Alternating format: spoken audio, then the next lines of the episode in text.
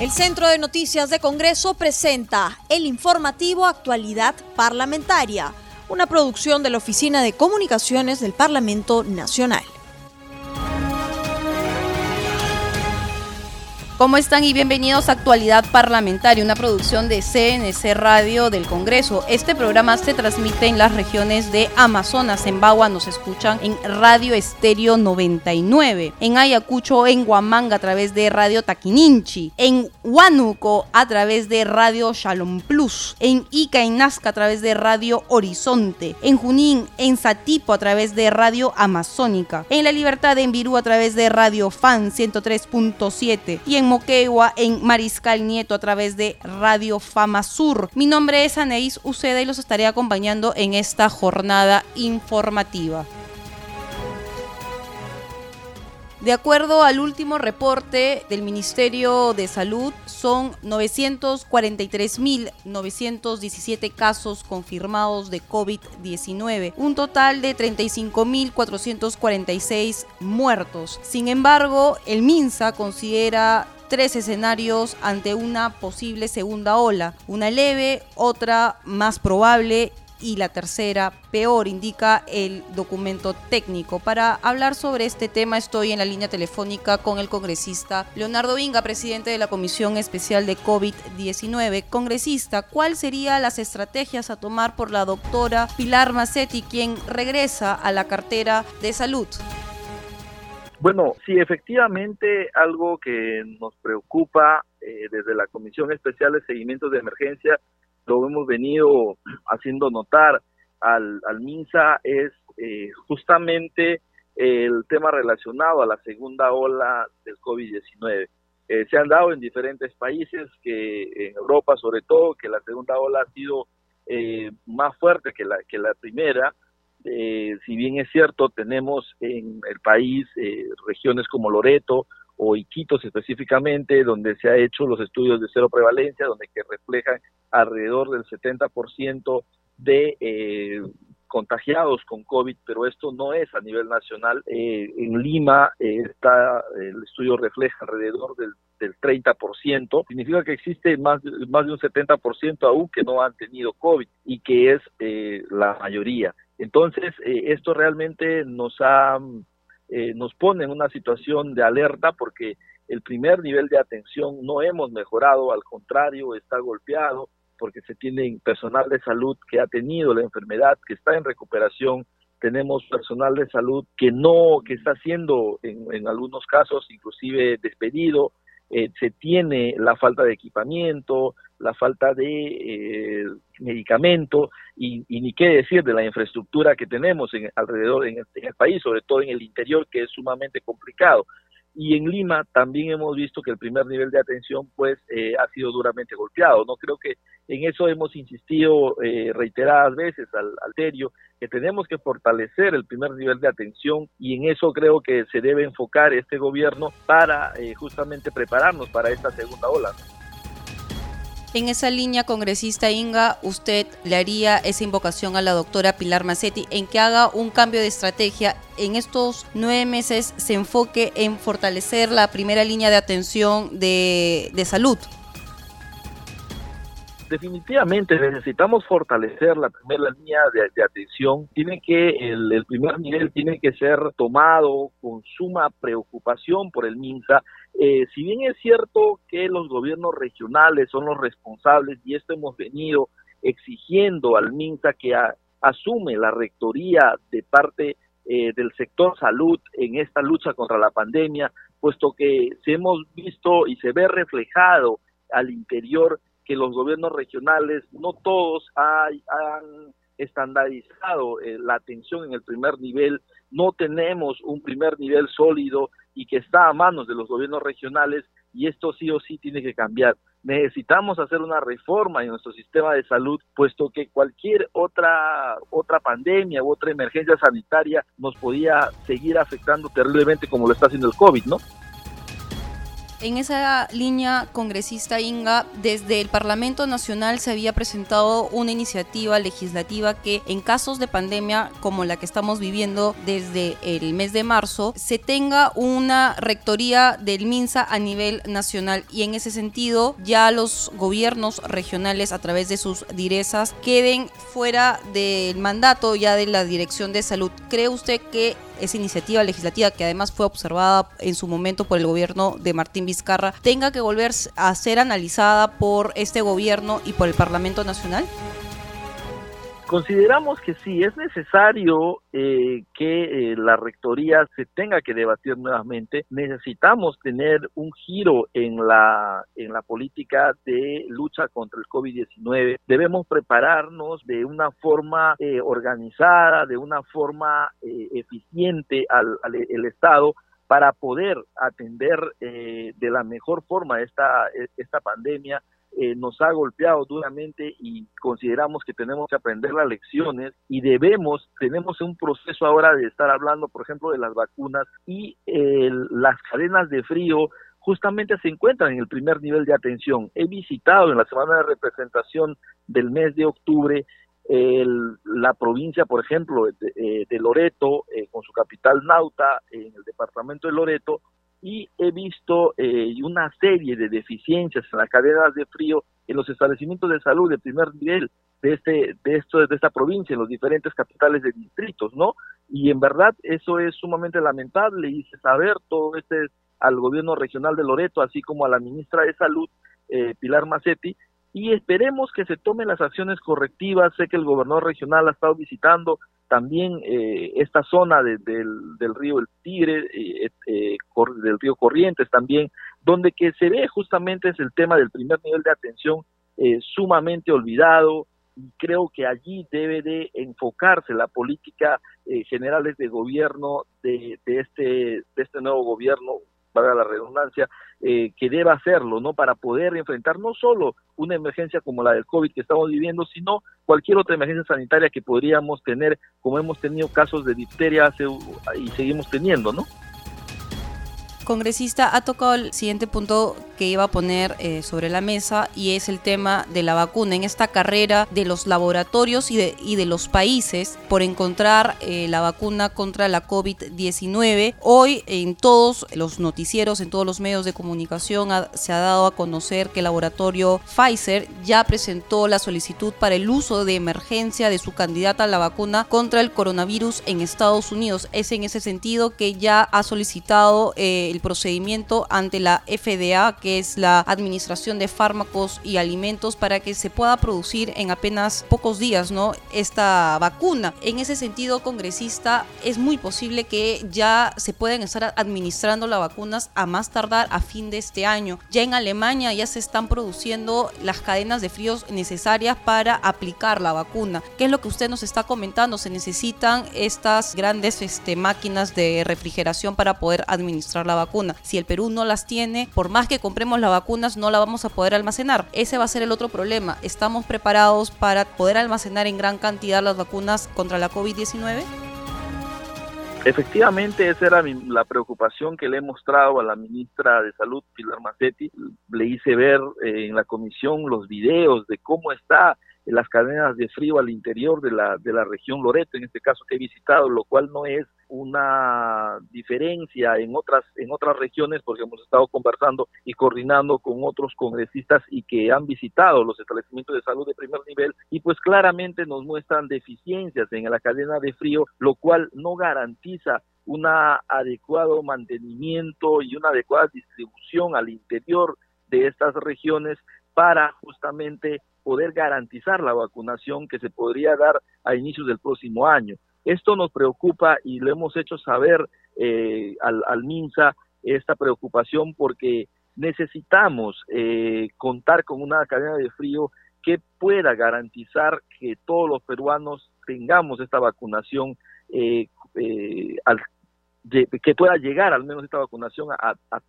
todo el país. esto es sumamente preocupante porque no es lo mismo que tenemos un, calendario de vacunación que alrededor, vacuna alrededor de 2 millones aproximadamente entre niños, eh, adolescentes y, adultos, pero ahora vamos a tener, y durante todo el año, y ahora vamos a tener una vacunación, se, se especula que el primer lote de vacunas debe estar alrededor de 8 millones y vamos a tener una vacunación para 8 millones a nivel nacional. Entonces, esto claramente dista y en total se quiere vacunar alrededor de 30 millones y esto claramente dista eh, mucho de 2 millones que ha sido vacunado normalmente en cada todos los años. Eh, pero eh, esto realmente nos preocupa y esperemos que se forme una rectoría nacional para la vacunación porque se necesita trabajar este tema de la vacunación de una forma, consideramos que eh, muy particular. No, no podemos eh, confiarnos de los, las cadenas de frío que hoy en día tenemos. No debemos de eh, poner, creo, allí mayor énfasis y garantizar la distribución de esta vacuna al interior del país. Congresista Inga, si bien es cierto, el doctor Abel eh, Salinas tuvo un periodo muy corto en la cartera de salud con el gobierno del expresidente Manuel Merino, tuvo declaraciones tal vez acertadas y es que él proponía que se tenía que hacer un cambio en la estrategia para la detección del coronavirus. Él sostenía que se tenía que cambiar las pruebas rápidas, que no son pruebas de detección del coronavirus para los pacientes, sino se tenían que cambiar por las pruebas moleculares. ¿Cree usted que la doctora Pilar Massetti debería seguir por esta apuesta del cambio de estrategia que estaba proponiendo el doctor Abel Salinas? Mire, definitivamente creo que las pruebas serológicas eh, eh, se debe de tener un replanteo. Eh, yo quizás no es decir que se deban eliminar al 100%, puesto que existen lugares alejados de nuestro país donde que las pruebas moleculares son sumamente complicadas quizá eh, teniendo las pruebas moleculares rápidas que se ha estado hablando los últimos meses, eh, podamos con ello eh, avanzar al, al interior del, del, país, en las zonas más alejadas, pero definitivamente no podemos seguir basando las evaluaciones sobre las pruebas serológicas. Se tiene que tener mayor peso las pruebas moleculares y consideramos que eso eh, se tiene que ya tomar las previsiones necesarias para cuando exista una segunda ola y no decir en su momento que no se pueden comprar las pruebas como lo hemos vivido eh, a inicios de esta pandemia, ¿no? Así es, congresista Inga. Por otro lado, ¿qué es lo que se viene en la Comisión Especial del COVID-19 en estas próximas semanas? Bueno, eh, tenemos justamente la preocupación por la segunda ola. Vamos a estar teniendo, escuchando a algunos especialistas de este tema relacionado a, la segunda ola en el día martes en nuestra sesión de la comisión. Y bueno, luego también tener el tema de la, del Ministerio de Inclusión Social que hemos estado solicitando constantemente a la ex ministra su participación por el tema de los bonos, que hay que aclarar muchos puntos en esto. Estamos esperando que el nuevo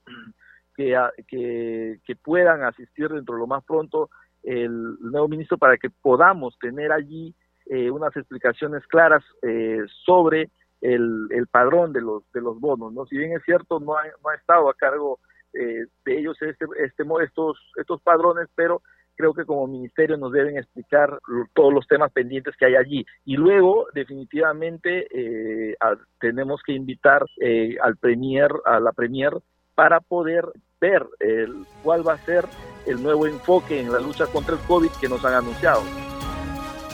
Así es, congresista Inga, muy amable por estas apreciaciones. Vamos a seguir muy de cerca las actividades que van a seguir en la Comisión Especial COVID-19, sobre todo la actividad con relación a la invitación a la nueva ministra de la PCM para que exponga cuáles van a ser eh, las actividades con relación a la COVID-19. Muy amable por esta explicación a CNS Radio y a... No, muchísimas gracias más bien a usted, otra oportunidad.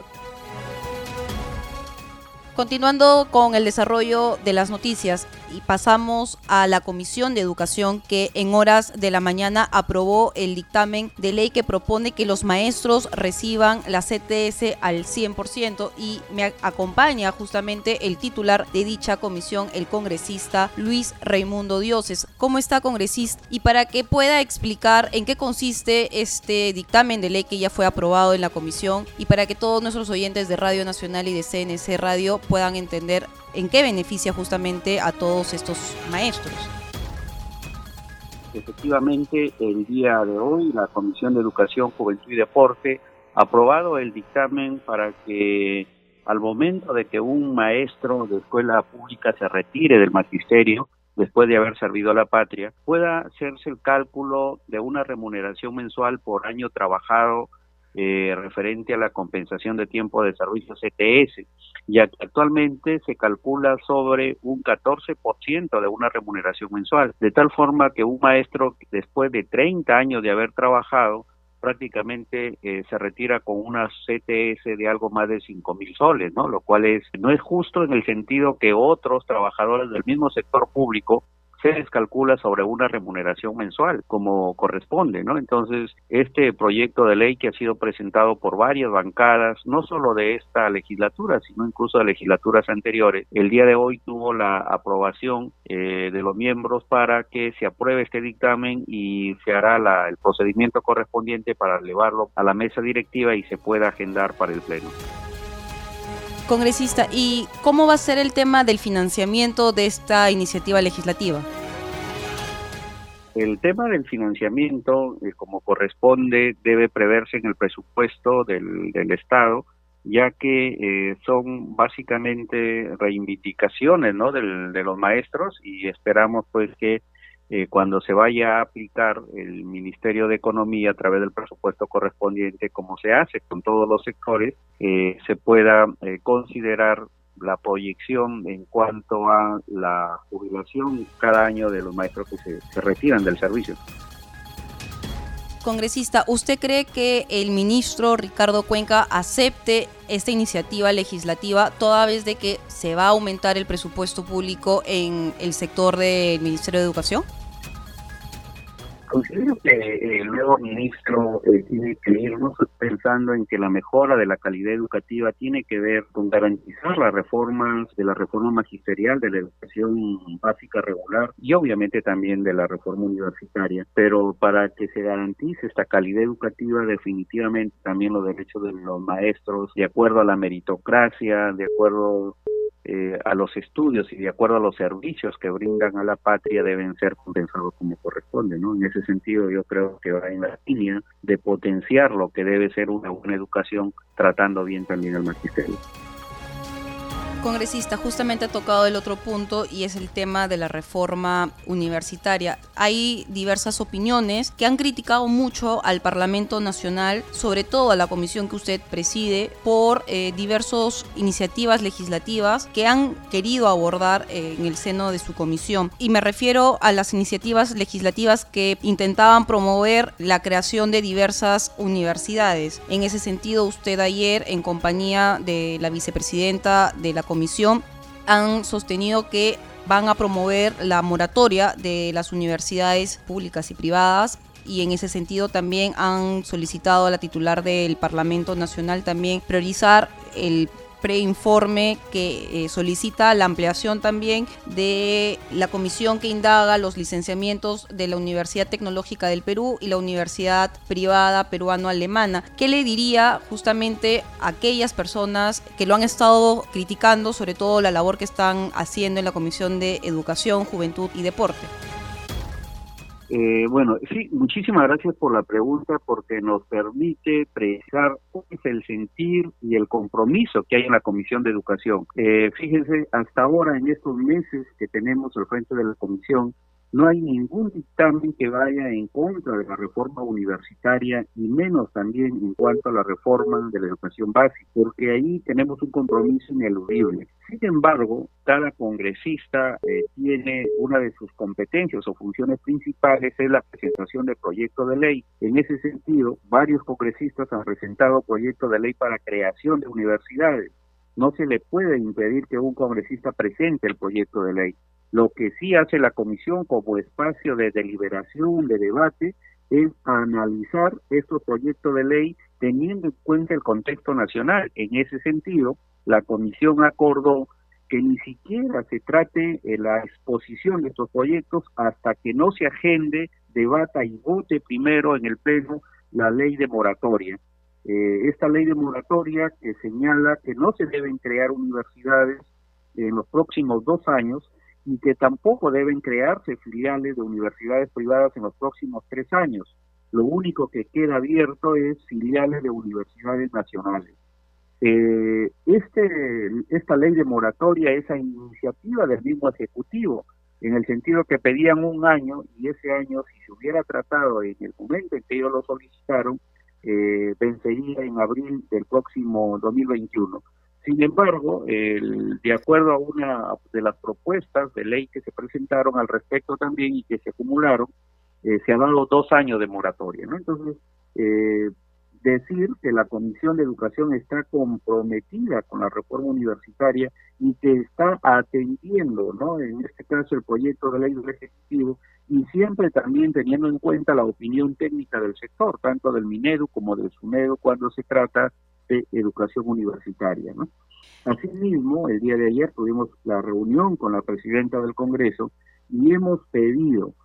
que se agende para sustentar el informe preliminar de la comisión eh, con facultades investigadoras eh, sobre las filiales de UTP y UPAL. Estamos pidiendo 90 días de ampliación de plazo y de esta manera concluir definitivamente con todo el proceso de investigación.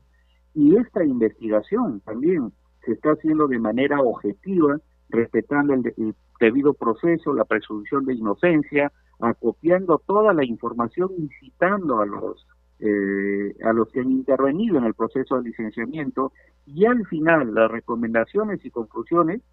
servirán para fortalecer el trabajo de la misma SUNEDO. Nuestro rol fiscalizador básicamente tiene que ver eh, no con las instituciones, sino en este caso con los actores o con los funcionarios que han participado en el proceso de licenciamiento, pero también se aprende de ello para fortalecer la institución como tal. Congresista Dioses, ¿y cuál fue la respuesta de la presidenta Mirta Vázquez? ¿Les ha dado alguna fecha tentativa de cuándo sería el pleno para ver estos temas pendientes?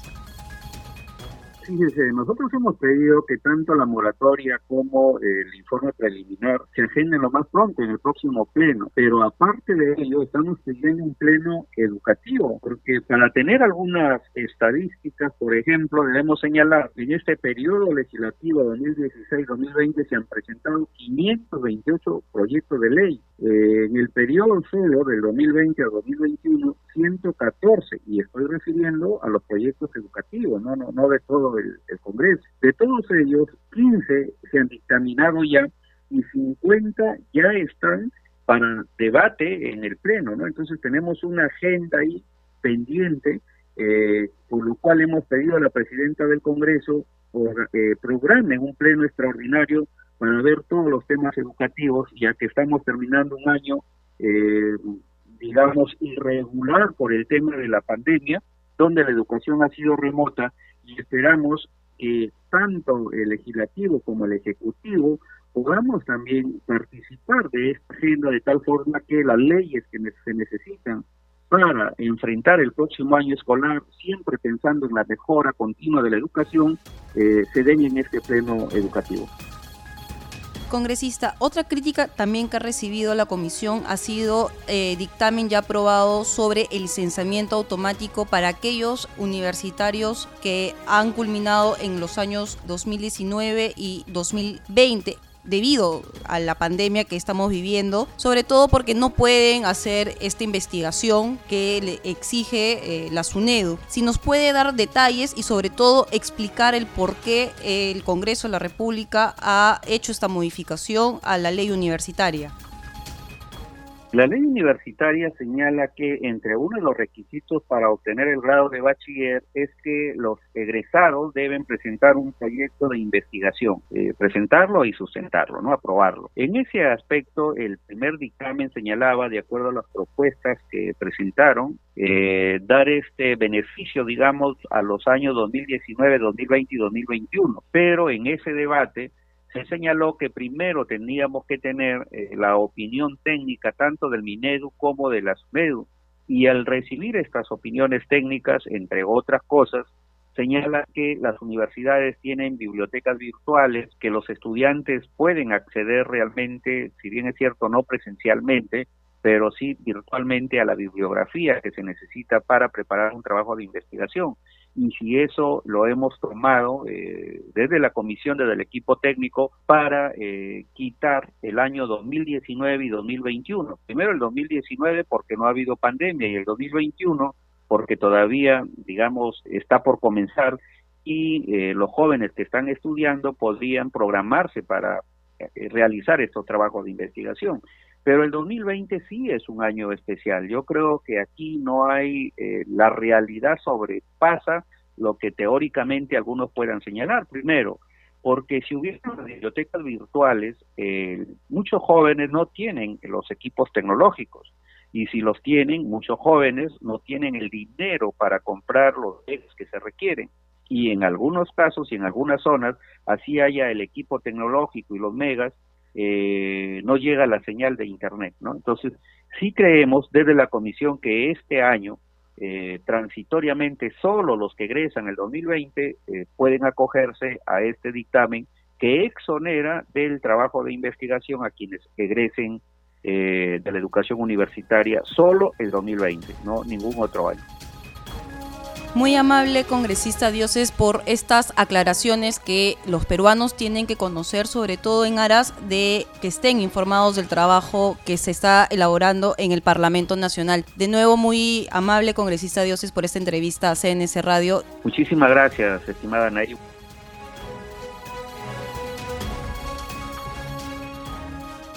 Hemos llegado al final de actualidad parlamentaria, no sin antes indicar que este programa llega a las regiones de Cusco a través de Radio Vilcanota, en Ica, en Chincha a través de Radio Horizonte, en La Libertad en Virú a través de Radio Estelar Perú 106.9 FM, en Madre de Dios en Tambopata a través de Radio Madre de Dios, en Pasco a través de Corporación de Cerro de Pasco 96.1 FM y en Puno Juliaca a través de 24 horas Radio Noticias. Conmigo será hasta la próxima.